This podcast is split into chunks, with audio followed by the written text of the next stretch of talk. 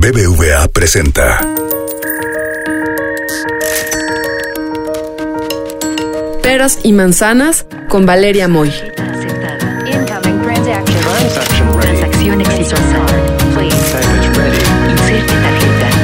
El podcast donde la economía cuenta.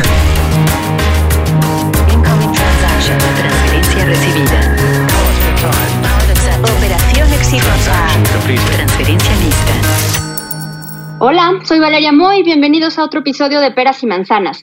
Recientemente, Luis Monroy Gómez Franco y Roberto Vélez, que son investigador asociado externo y director ejecutivo del Centro de Estudios Espinosa Iglesias, publicaron un artículo sobre la relación entre el tono de piel y la movilidad social en México, titulado Diferencias de tono de piel en la movilidad social en México. ¿Estamos olvidando la variación regional?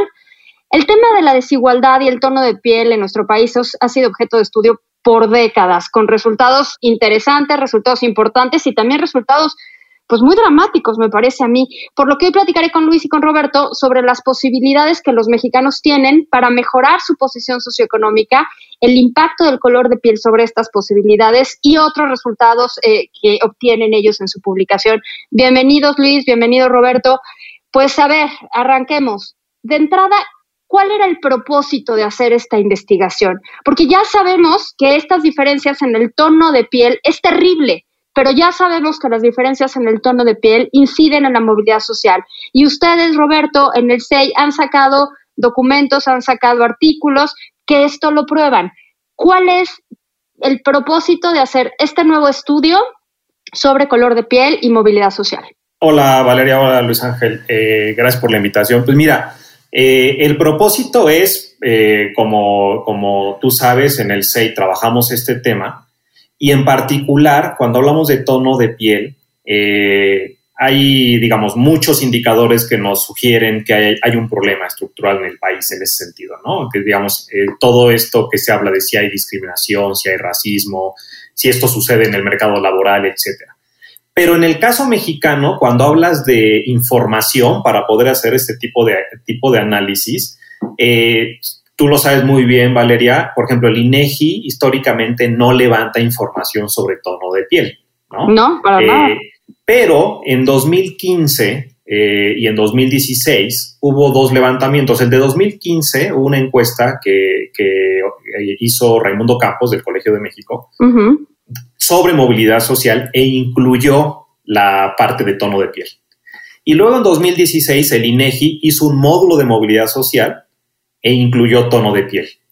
Y nosotros en 2017 dijimos que no nos vamos a quedar atrás con nuestra encuesta que levantamos cada seis años y volvimos a levantar la encuesta con tono de piel. Entonces, de repente, estábamos en una situación donde tres encuestas sobre la misma temática, movilidad social intergeneracional, incluían información sobre tono de piel. Entonces, digo, como te podrás imaginar, el investigador lo que hace es dice, pues tengo esta información, vamos a ver qué pasa, ¿no? Ahora, ¿qué pasa? ¿Por qué sería importante? Cuando hablamos de movilidad social, la pregunta básica que te haces es si la condición de origen o tus características personales están determinando tus opciones de logro en la vida. Una de las características personales de la población diferenciada en un país como México es justamente el tono de piel. Entonces, ¿pesa o no pesa el tono de piel en las opciones de logro de las personas en la vida? Esa es la pregunta que te haces. Y la segunda pregunta que nos hacemos es, la encuesta de 2015 que te mencioné de 2016 no se puede, no se puede hacer análisis comparativo entre regiones, pero la de 2017, la del 6, sí te lo permite hacer. Entonces, nosotros sabemos cómo está repartido el pastel en México, ¿verdad? El, el, pastel está muy cargado hacia Ciudad de México y las zonas del norte.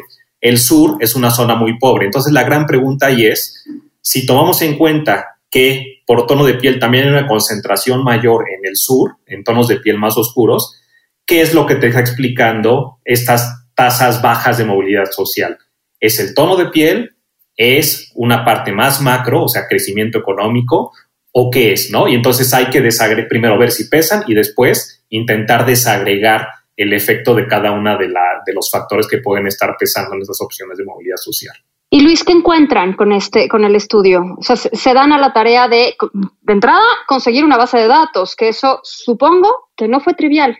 Eh, hola Valeria, hola a tu auditorio. Eh, sí, un poco el primer paso fue cómo diseñar la encuesta de movilidad social del CEI en 2016 para el levantamiento de 2017, justo para poder capturar información sobre el tono de piel, ¿no? que es un tema un poco complicado de medir, o sea, no es como muy claro cómo identificar el tono de piel. Eh, la estrategia que se utiliza para ello es básicamente comparar el tono de piel de la parte interior del antebrazo de la persona con una paleta de colores. Y con ello eh, se asigna la tonalidad que más se asemeje a la, a la de la persona. ¿no? ¿La asigna el investigador o la asigna la propia persona? Y te pregunto esto porque hace relativamente pues ya bastantes años salió un, una encuesta precisamente sobre el tema donde la gente, o sea, el resultado de la encuesta, más allá de movilidad social, iba en el sentido de que a la gente se le proporcionaba una paleta de colores, como supongo que, que es la que ustedes usaron, y la gente se identificaba con un tono de piel usualmente más claro que el que tenía. Y eso te habla de muchas cosas. Entonces, por eso pregunto, ¿ustedes o los investigadores eran quienes asignaban el tono o era la propia persona quien se autoasignaba el tono?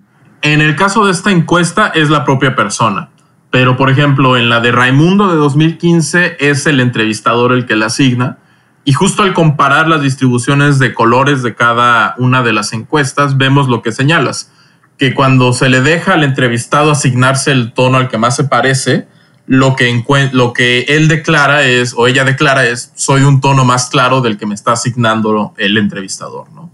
Entonces, sí es justo como mencionas, nos dice ya de entrada cómo la persona se asume que tener un tono de piel más claro es quizás más ventajoso que asumirse un tono de piel más oscuro, ¿no?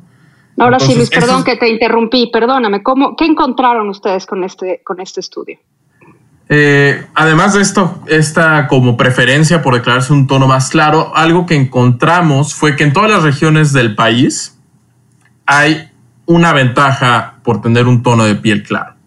Eh, y esta ventaja se traslada en el ámbito de movilidad social a que independientemente de la posición que arranque, supongamos que tenemos a dos personas eh, de mismo sexo, mismas condiciones del hogar de origen, en donde lo que varía es el tono de piel. Lo que vamos a esperar es que la persona de tono de piel más clara eh, tenga un mayor grado de avance eh, a lo largo de la escala socioeconómica en México que la persona de tono de piel más oscuro. Eso es lo que observamos, eh, no solo a nivel agregado en el país, sino en cada una de las regiones. Existe varianza regional, es decir, hay regiones en donde esta diferencia por tono de piel es casi nula. Una de ellas, por ejemplo, es la Ciudad de México, pero hay regiones en donde el tono de piel sí pesa mucho en el momento de la movilidad social que experimenta una persona. ¿En, dónde, ¿En qué regiones del país pesa más eh, el tono de piel en la movilidad social? Donde más pesa es en el noroeste del país, en la región de la costa del Pacífico, este, que es donde justo vemos que los tonos de piel más claros eh, logran eh, subir más escalones si ordenamos a todos los mexicanos del 1 al 100.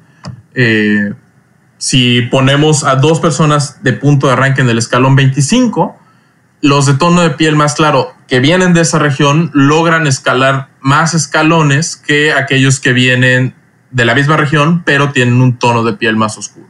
Esa diferencia, ¿Cómo evaluaron eso? Porque supongo que para seguir eh, la movilidad de las personas, pues necesitan una base de datos en el tiempo, una base de datos larga, y no fue el caso. ¿Cómo evaluaron el que una persona, independientemente del tono de piel, eh, pero bueno, sumémosle esa variable, se mueve eh, en, los deciles de ingreso a lo largo del tiempo?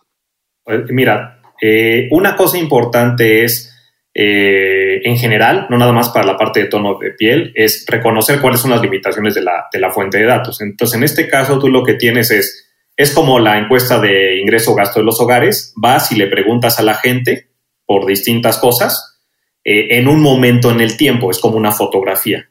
Ahora, la diferencia con, una, con una encuesta que le llamamos de corte transversal, si de un solo corte, como la que te estoy describiendo, eh, la diferencia con una encuesta como la de movilidad es que le preguntas no únicamente por su situación actual, sino por su situación de origen. Es decir, en ese, en ese sentido tú tienes dos puntos en el tiempo, donde lo que tú quieres capturar con esos dos puntos en el tiempo es cómo lo está haciendo este adulto ahora, es decir, su realización socioeconómica, y de dónde viene en términos del hogar de origen. Entonces, eso es importante cuando vas a hacer, en este caso en particular, un análisis regional, porque tú puedes tener distintos tipos de movilidad. Una es la geográfica, o sea, que la gente haya nacido y crecido en un lugar, pero hoy esté en otro, ¿no?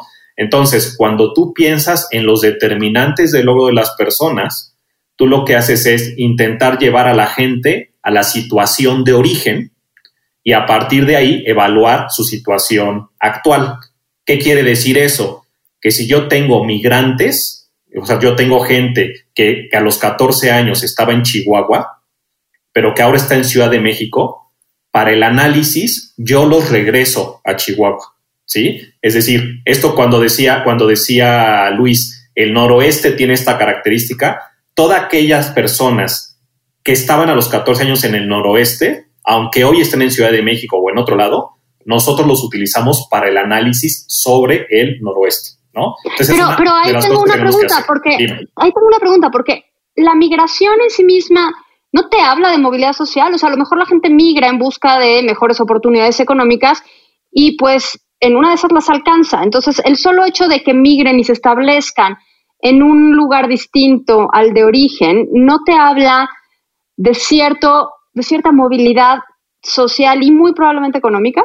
Sí, justamente por eso hay que regresarlos, Valeria. Valeria, justamente por eso, porque por, imagínate que, este, te puse el ejemplo de Chihuahua, ¿no? Imagínate que, que, el estado de Chihuahua está formando muy buenos cuadros, Ajá. pero que el trabajo no está en Chihuahua, sino que está en Ciudad de México. Si yo no se los reasignara de regreso a Chihuahua, estaría inflando el resultado positivo de Ciudad de México, si es que, si es que esos chihuahuenses eh, están por arriba del promedio de Ciudad de México, estaría yo inflando el resultado para Ciudad de México. Y estaría castigando a Chihuahua porque ya no tendría yo a esa gente que fue producida ahí, ¿no? Entonces, por eso tú lo que tienes que hacer es regresar a la gente al lugar de origen para poder hacer la comparación porque si no, entonces no sabrías exactamente eh, eh, qué es lo que está sucediendo en origen-destino, sino que tendrías este, este ruido que te hace la migración. ¿Y cómo compara esta, a ver, es que es un tema bien difícil de tratar, eh, pero ustedes mencionan en la introducción de su, de su artículo cuestiones internacionales, pues hablan de cómo candidatos afroamericanos o candidatos de color tienen una percepción pública menos positiva que candidatos típicamente blancos y entonces tienen que trabajar de forma distinta. Hablan también de cuando en los empleos se buscan empleos y ponen las características físicas, cómo eso pues hace una autosegmentación del mercado laboral. Hablan también, que eso me pareció impresionante, que en el mercado laboral la afectación sobre la afectación del tono de piel sobre las mujeres es significativamente mayor que sobre los hombres y hablan como de resultados más allá de México y más allá de las regiones dentro de México del mundo, aplicables en términos generales, por supuesto, en todos lados hay excepciones. ¿Cómo compara México en temas de movilidad social con el resto del mundo? Y me imagino que no hay una respuesta única, ¿no? Habrá algunos contra quienes compare mejor y habrá unos contra quienes compare peor. Pero mi pregunta va si, en el sentido de si esto es un fenómeno mundial o es un fenómeno específico de México. Tú dinos quién contesta, Valeria. Luis. Eh, sí, eh, bueno, depende con, como bien mencionas, con quién nos comparemos, ¿no? Eh, pero, por ejemplo, comparándonos con Estados Unidos, que es como considerado en el imaginario popular como la tierra de las oportunidades. Eh, un debate que está ocurriendo en Estados Unidos es que ellos están dando cuenta que en realidad esa visión de ellos mismos no es cierta, sino que es un país que comparado con el continente europeo, digamos, con países de similar nivel de desarrollo, tiene muy baja movilidad social. Bueno, México tiene la mitad de movilidad social que Estados Unidos. Este, y eso nos pone como uno de los países con menor movilidad social de los que, por ejemplo, están dentro de la OCDE. Este, y comparados con otros países, por ejemplo, como el caso de Chile, Chile es un ejemplo interesante porque tiene niveles de desigualdad muy similares a los mexicanos, pero tiene un mayor grado de fluidez, es decir, de movilidad social entre, digamos, el percentil 10, eh, es decir, el 10% más pobre, y el percentil 90, es decir, casi el tope de la distribución. Pero en donde ellos tienen problemas es para tener acceso a esos 10% más alto, que sí es una élite muy cerrada y en donde casi no hay movilidad social. En el caso mexicano ni siquiera tenemos ese tipo de movilidad social que ellos le llaman de palo de hockey por la forma de la distribución.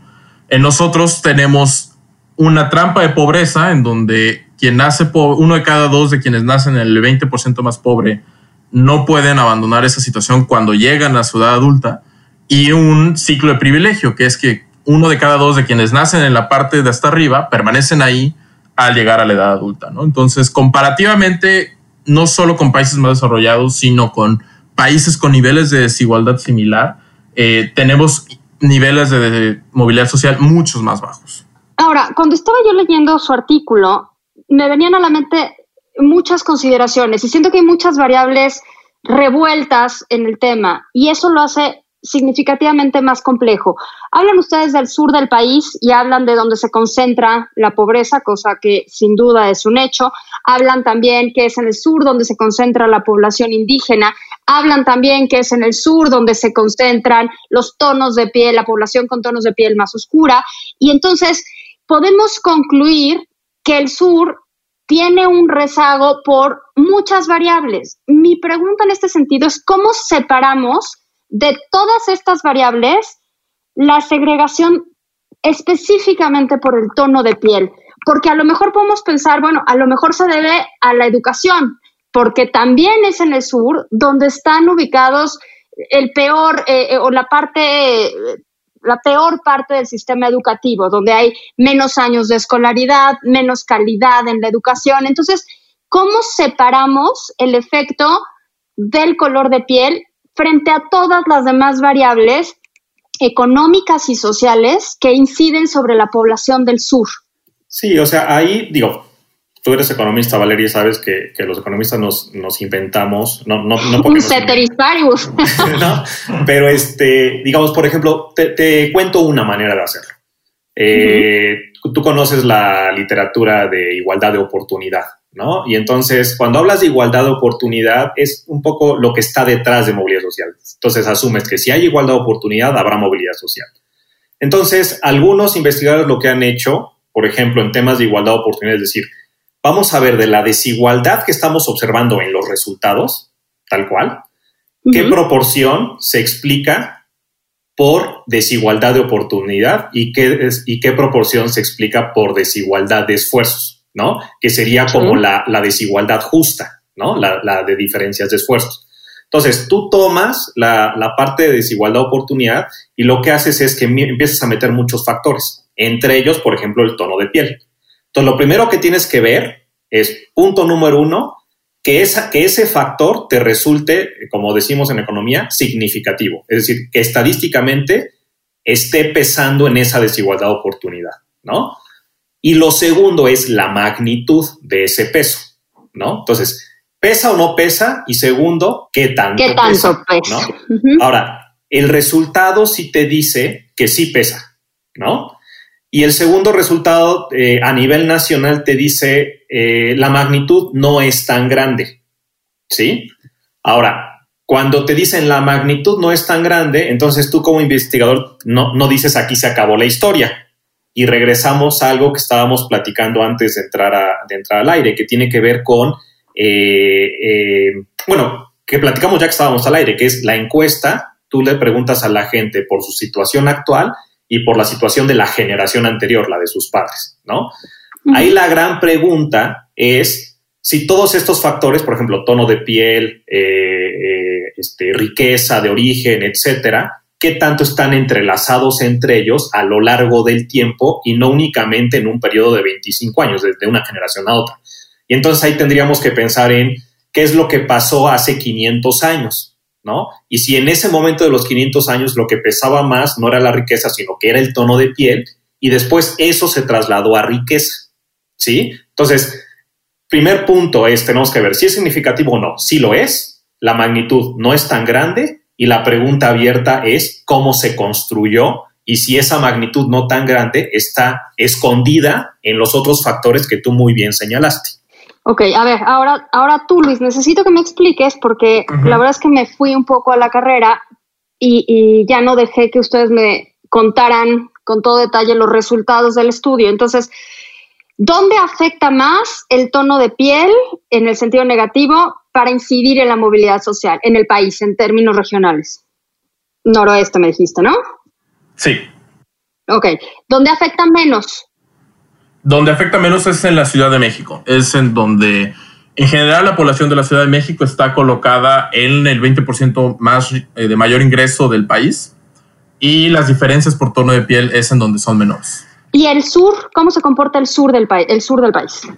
En el sur vemos igual una ventaja en el tono de piel más claro, eh, pero vemos que todos, sin excepción todos los tonos de piel, si alguien nace en el sur, básicamente eh, no espera escalar muchas posiciones en la distribución nacional. Eh, la diferencia es de cerca de 10 posiciones entre el tono de piel claro y el tono de piel más oscuro, pero la posición en la escala nacional a donde llega alguien nacido en el percentil 25 de tono de piel claro es el percentil 35, mientras que la persona de tez oscura es el percentil 25, son 10 posiciones más o menos. Bueno, a lo largo de todo el país ustedes muestran que el tono de piel más claro ayuda a mejorar la movilidad social, es como un empujón en la movilidad social eh, pensando hacia arriba de la distribución. Pero también muestran que un tono de piel más oscuro incide en la posibilidad de caer en la movilidad social. Y ese es un resultado interesante. ¿Cómo midieron esto? Eh, lo que hicimos fue analizar las perspectivas, digamos, que tiene una persona de tez eh, oscura en todas las regiones del país, que nace, eh, digamos, en el privilegio, en el 20% de mayor ingreso del país, y dónde acabó cuando ya es adulto y ya lo entrevistamos. Y justo lo que observamos es que con mayor frecuencia eh, los de tez oscura que nacen en la parte superior de la distribución caen eh, a posiciones eh, más bajas de la distribución que sus pares nacidos en la misma circunstancia de origen, pero de, tos, de tez más clara. Bueno, ahora viene la última pregunta y la pregunta yo creo que más complicada de todos. ¿Qué hacemos? Porque Roberto, ustedes sacaron hace unos años, y siempre que puedo lo menciono, un artículo en conjunto con el BID que mostraba que México tenía la misma movilidad social que tenía durante el virreinato, cosa que a mí me pareció escandaloso en su momento y desde luego me sigue pareciendo escandaloso. ¿Qué hacemos en temas, en, ya pensando en política pública? ¿Hay algo que podamos hacer o es estructural y esto es lento y tendremos que ir esperando más y más y más años, porque ya vimos que en 500 años esto no ha cambiado. Entonces, ¿qué podemos hacer? Eh, porque me parece lamentable que estemos en esa situación. Y bueno, pensando en que este podcast y normalmente mis intereses están en el ámbito económico, pues me parece que es un desperdicio de talento, sabiendo que el talento se distribuye aleatoriamente entre las sociedades, pues pensar que las sociedades están segmentadas de origen por el tono de piel, me parece en términos económicos un desperdicio de recursos, más allá de lo inmoral y de lo injusto y de todas las otras consideraciones sociales. ¿Qué podemos hacer en términos de medidas, de política, de, prácticas, de cuestiones públicas para tocar este tema y tratar de resolverlo?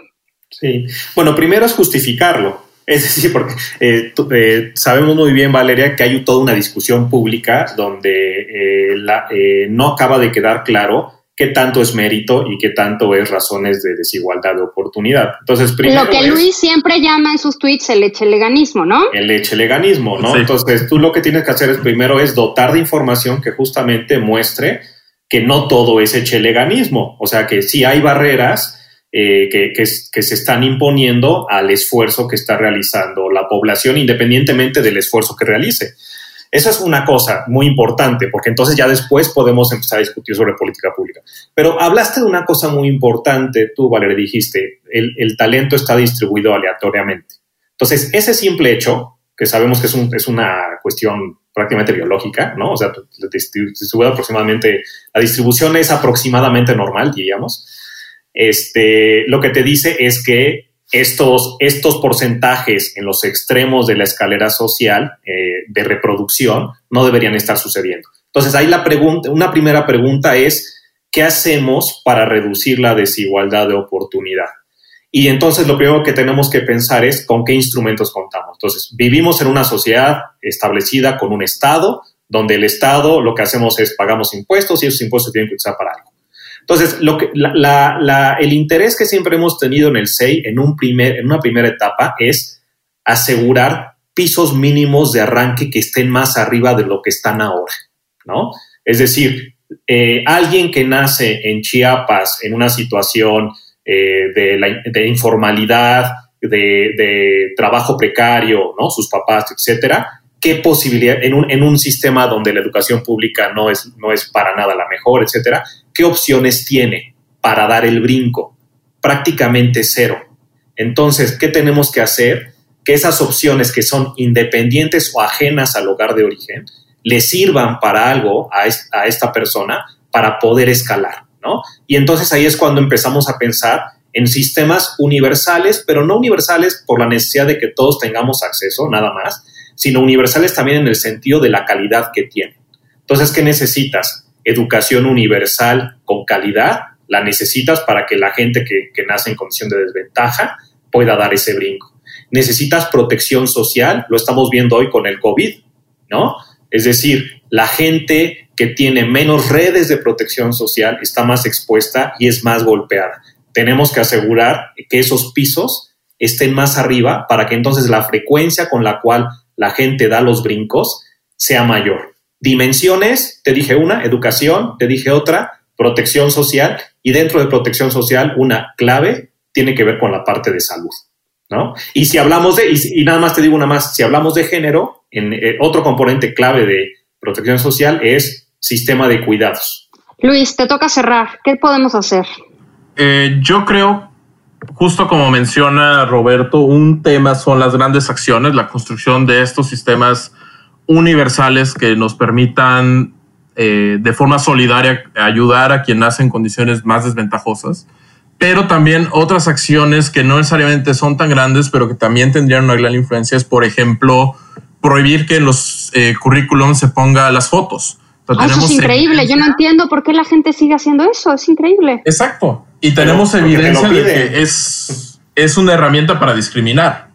Eh, entonces, desde ahí, desde ese tipo de pequeñas acciones que se pueden instrumentar de forma relativamente muy sencilla, se pueden iniciar el combate a, los mecanismos que generan estos resultados de estratificación por tono de piel, ¿no?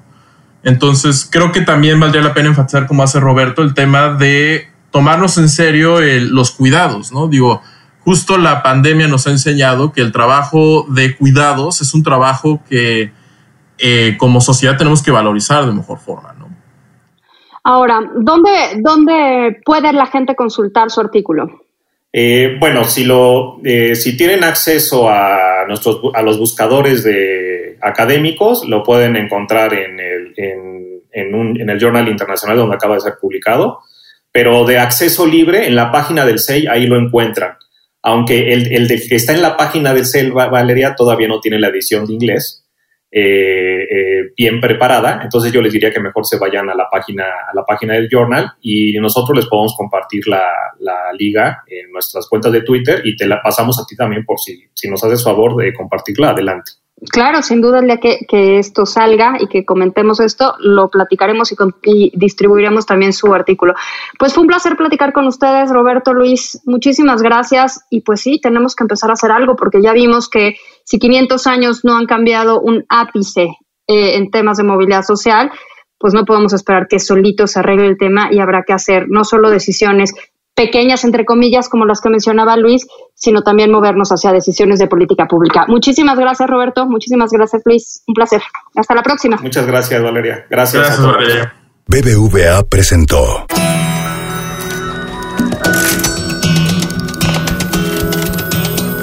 Peras y manzanas con Valeria Moy. Dirección y conducción del programa Valeria Moy. Producción, diseño sonoro y mezcla BHD Estudios, Ciudad de México. Peras y manzanas pueden encontrarlo en Google Play, iTunes, nuestra aplicación Así como suena, en la página así como suena.mx y en Spotify.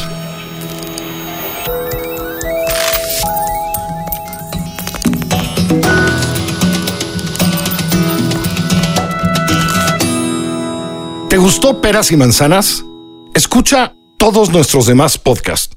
Puedes escuchar las historias que hacemos en Así como Suena. Puedes reírte con Gis y Trino en La Chora Interminable. Búscanos en así como en Spotify, en iTunes y en Google Podcast.